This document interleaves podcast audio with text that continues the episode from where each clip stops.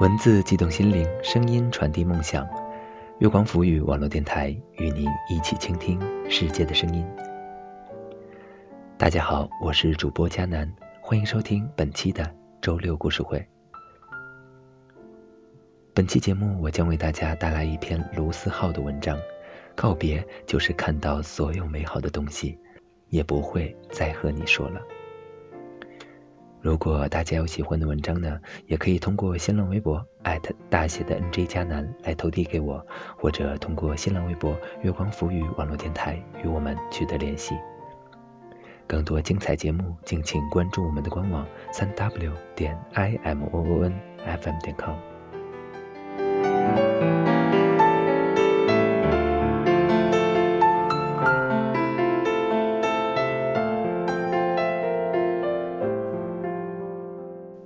杨小毛是个摄影大师。当年他还是一个摄影小白，拿着傻瓜机到处实验。有次我们一起去厦门，他自告奋勇当起摄影师，她男朋友老李责无旁贷当起模特。拍着拍着，杨小毛突然劈了个叉，我们目瞪口呆，惊恐地问：“小毛，你屁股疼吗？”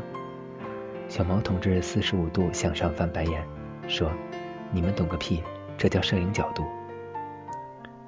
后来我们一起导照片，我眯着眼睛端详半天，疑惑地问：“小毛，这张照片老李在哪里？”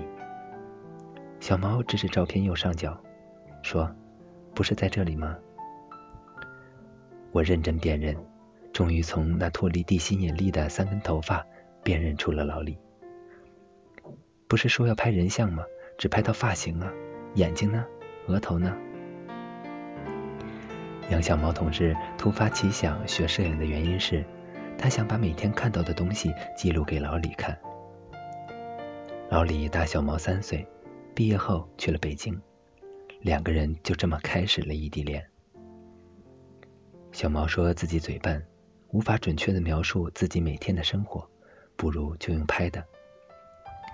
我说，小毛。如果你的摄影技术一直这样，那你每天的生活也是挺凄惨的。拍着拍着，小毛的技术居然一天天好了起来。一开始只能把我拍成赵本山，后来可以把我拍成吴彦祖。拍照技术好了，自拍也慢慢多了起来。最后他学会用了三脚架，顺利的跟老李自拍，做成手机桌面。小毛不止分享自己的照片，也分享每天看的电影、听的歌，看到好看的段子就截个图发给老李。我看着他每天乐此不疲，由衷感叹：喜欢就是看到所有美好的事情，都想和那个人分享。上海越来越难得下雪，小时候每逢过年前都会下场雪。现在一整个冬天可能都下不了一场完整的大雪。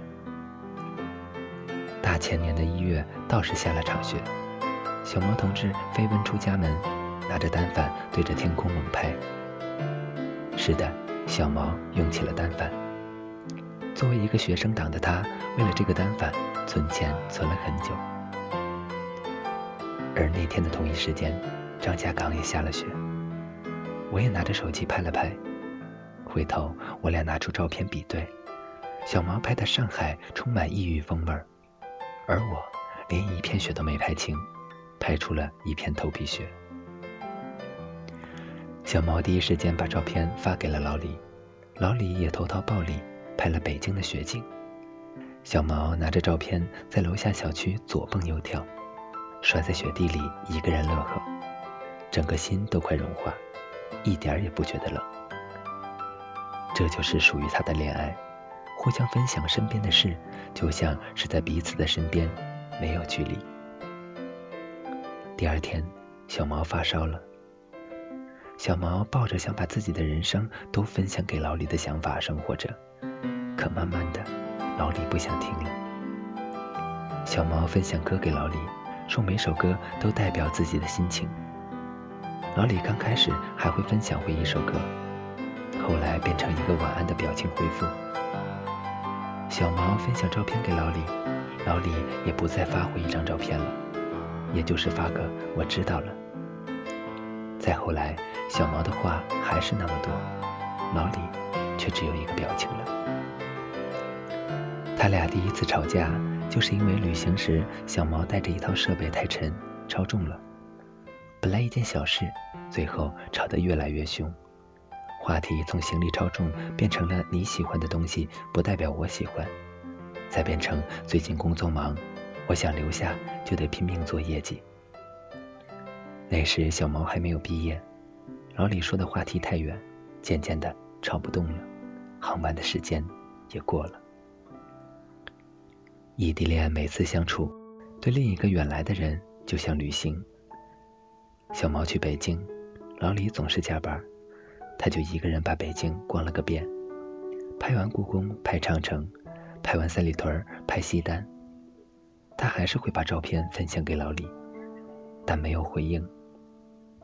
去完北京之后，两个人分手了。小毛说：“对他人投入换不来等量的关心，何必呢？”我劝和不劝分。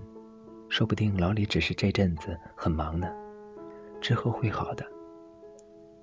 小毛说：“或许吧。”说完，两行眼泪就下来了，边哭边说：“昨天是我的生日，你知道我怎么过的吗？”我错愕，才想起小毛就是想和老李一起过生日才去的北京。小毛说：“我一个人坐地铁等他下班。”可一直等到地铁末班车都没等到他。后来我回家给他收拾房间、收拾行李，突然觉得陌生。我在他这里一点痕迹都没有，他没有留我的牙刷，没有我的毛巾。一点多他才回来，回到家就倒头大睡，却忘了我的生日。几个月后，有天我们吃完午饭没事干，小毛说：“卢思浩。”你陪我去田子坊看看吧。我放下筷子，说：“田子坊有什么好看的？再说你不是去过好几次了吗？”小毛拿起筷子对着我：“我难得让你陪我逛一逛，你还不乐意是吧？”后来小毛打开背包，我才知道他是带着相机出来的。我陪他去田子坊逛了一下午，看了很多路过的美女。小毛却拿着相机不停的拍，直到单反没电了。天快黑了，我说：“小毛，我们回去吧。”小毛没回头，说：“老李，来，我给你拍张照片。”我失笑，说：“小毛，我不是。”话刚出口，小毛就回过头对我道歉，说：“对不起，我一下子没反应过来，走吧。”我想说，这么几个月了，还没忘记吗？想了想，还是没说出口。逛了一下午，手机也没了电，自动关机。我拿移动充给他充上。小猫开机，熟练的输密码，突然就哭了。我一片空白，慌慌张张的找纸巾。小猫缓过神来说：“没事。”我就是突然发现我的密码。还是他生日，我都习惯了，一直没在意。我现在就把密码改了。吃完饭，我想送他回家，小毛摆摆手说：“不用，我想一个人坐地铁。”我说：“注意安全。”又是一年冬天，小毛一个人去了北京。老李已经离开北京，小毛不是去找他的。那天他传了张照片，说：“原来北京的冬天是这样的。”果然，每个人拍出来的感觉都不一样，还是要来看看。第二天，小毛回来又发烧了，烧得天昏地暗，烧了三天三夜。我们一脸担心。接他出院的时候，我们问：“小毛，你还好吗？”小毛突然间蹦了起来，说：“你看。”我好着呢，我觉得我重生了。回家后，小毛把自己所有的相册都上了锁，把朋友圈分享的歌都删了，卖了相机，退了在上海租的房子。我担心小毛，发信息给他。小毛回：有时候，就算你站在那扇门面前，你也不想再开门了。你以为你在分享生活，可其实只是你一个人自娱自乐。我把回忆上锁了，不需要钥匙，就当是我自己的秘密。然后小毛就离开了上海，再也没有在朋友圈里分享歌曲和照片。原本你就是想分享给某个人看的，原本你写的话就是想给一个特定的人听的。终于有一天，那个人已经无心再听，那又何必再写呢？后来，小毛还是没有割舍下摄影这个爱好。过了三个月。又买回了同一型号的相机。几个月后我们再聚，他说还是同一个型号的相机用的顺手。我问你还会再把照片分享给老李吗？小毛摇摇头，叹口气，不知道是想起往事还是如释重负，最后笑着说不会了。小毛说。第一次觉得照片是为自己拍的，歌是为自己听的，这样的感觉也不错。我知道你也曾像小毛一样，把听过的演唱会录给他听，把自己的故事分享给他。看到一个好笑的段子，就想艾特他，就像沉默背后都有无数的话想说，就怕遗漏了自己生活中有趣美好的点滴。但故事总得说给懂的人听，就算那些故事都与他有关，现在也是千言万语，再也不提。最后，小毛说：“我已经跟那段往事告别了。”我点头说：“我明白。”就像那时漫天飞雪，想拍给你看；那时好听的歌，想唱给你听。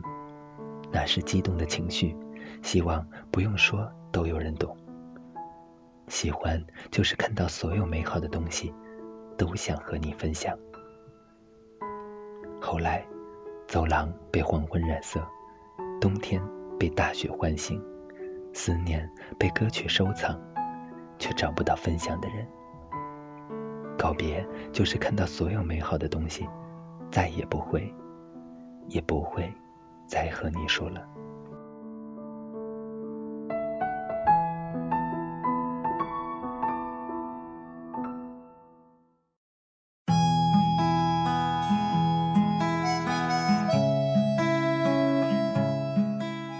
好了，本期的周六故事会到这里就结束了。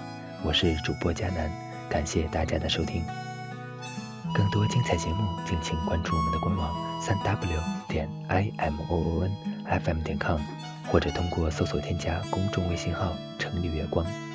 我们下期再见吧。三年前，他和她相遇在四大路的报摊儿，为了买同一本儿灌篮儿，两个人对上了眼儿。从此白天发短信，晚上在网上聊天儿。半年后在八里村儿，他们住在了一块儿。他送她一本儿淘来的旧书，作者叫村上春树。他送她一瓶廉价的香水，他知道这香水没毒。他们是两个没毕业的学生，日子过得很苦，但青春期有了爱情，就是完美的幸福。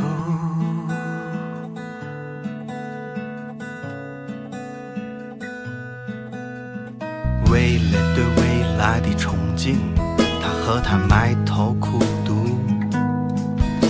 他考上研的那天。他拿到华为的签约书，一个去了深圳，一个去了成都。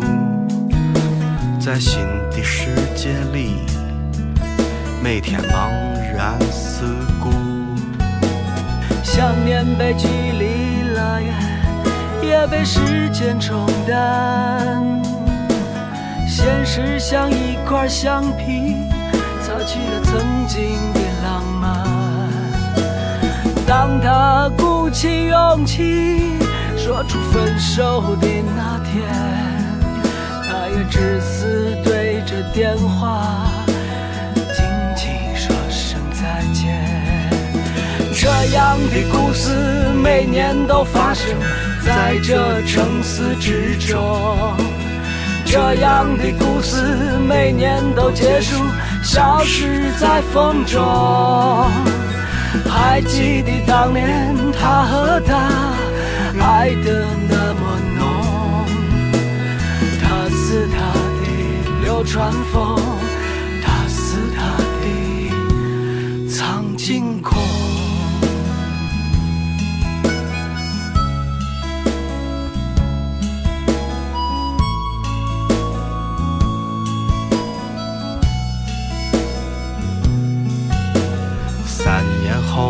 和她相遇在同学会上。她依然潇洒，她依然漂亮，但眼神都有些沧桑。她的身边带着一位刚刚完婚的新娘，而一个西装革履的男子也站在她的身旁。握手的瞬间，那熟悉的温度让他突然想哭，他只能挤出一丝笑容，不让泪水流出。所有的回忆，所有的故事，又冲进了脑中。他们站在人群里，像两个孩子一样无助。这样的故事每年都发生在这城市之中，这样的故事每年都结束，消失在风中。还记得当年他和她爱的那么浓，他是她的流川枫，